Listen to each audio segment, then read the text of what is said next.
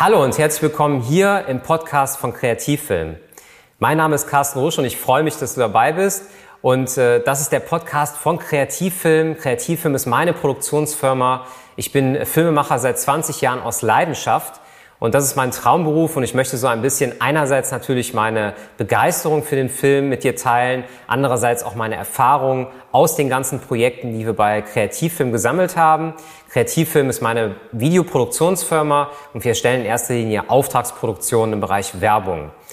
Ja, und ich habe mir überlegt, aus den YouTube-Videos, die ich ja jetzt äh, schon seit einigen Jahren äh, produziere, auch hier einen Podcast zu machen. Das heißt, was jetzt folgt, ist quasi ein Ausschnitt mit den Highlights aus meinem Video von Kreativfilm. An der Stelle nochmal was in eigener Sache. Du kannst uns gerne bei YouTube auch besuchen und unterstütze uns gerne mit einem Abo. Dann gibt es demnächst auf jeden Fall auch hier noch mehr Inhalte suchst du einfach bei YouTube in der Suchmaske nach Kreativfilm. Sehr, sehr einfach zu finden. Es gibt schon einige Videos und da würde ich mich sehr, sehr freuen. Und jetzt wünsche ich dir sehr, sehr viel Spaß mit dieser Folge, mit dieser Ausgabe des Podcasts von Kreativfilm und sage Tschüss, bis dann.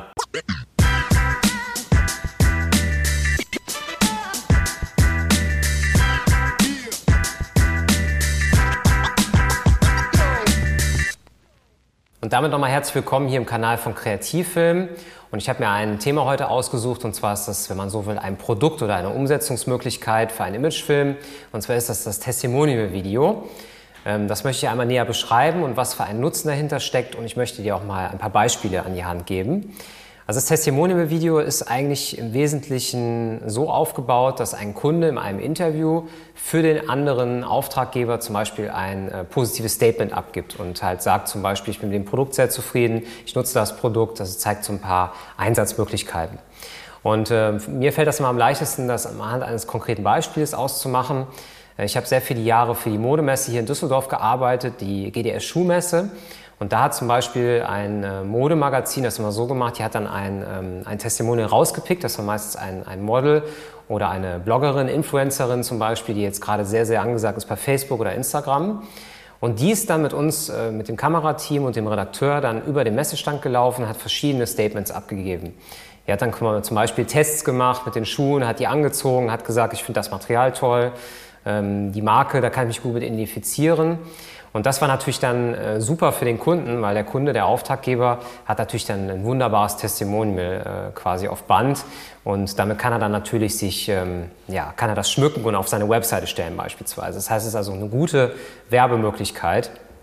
Heute findet man Testimonials dann sehr, sehr oft auch äh, bei Instagram beispielsweise. Ähm, heutzutage werden dann auch wahrscheinlich die Blogger eher dafür bezahlt. Früher war das dann eher so, dass man mal gefragt hat, kannst du das machen? Heutzutage ist das wahrscheinlich dann alles Product Placement, da muss man da ein bisschen gucken. Aber mir geht es hier eher um das auf den Werbefilm ein bisschen äh, zu projizieren. Nochmal kurz, äh, warum habe ich das gemacht und mache das nicht mehr? Jetzt gibt es die GDS-Schuhmesse nicht mehr, jetzt ist es die CPD in Düsseldorf. Äh, die ja hier in der Nähe im Areal Böhler stattfindet. Und ähm, äh, die machen da mit uns mal Fashion-Mode-Clips. Das heißt, da ist man so ein bisschen weggegangen von den Testimonials. Es gibt noch ein anderes Beispiel, das ich dir noch mit an die Hand geben möchte.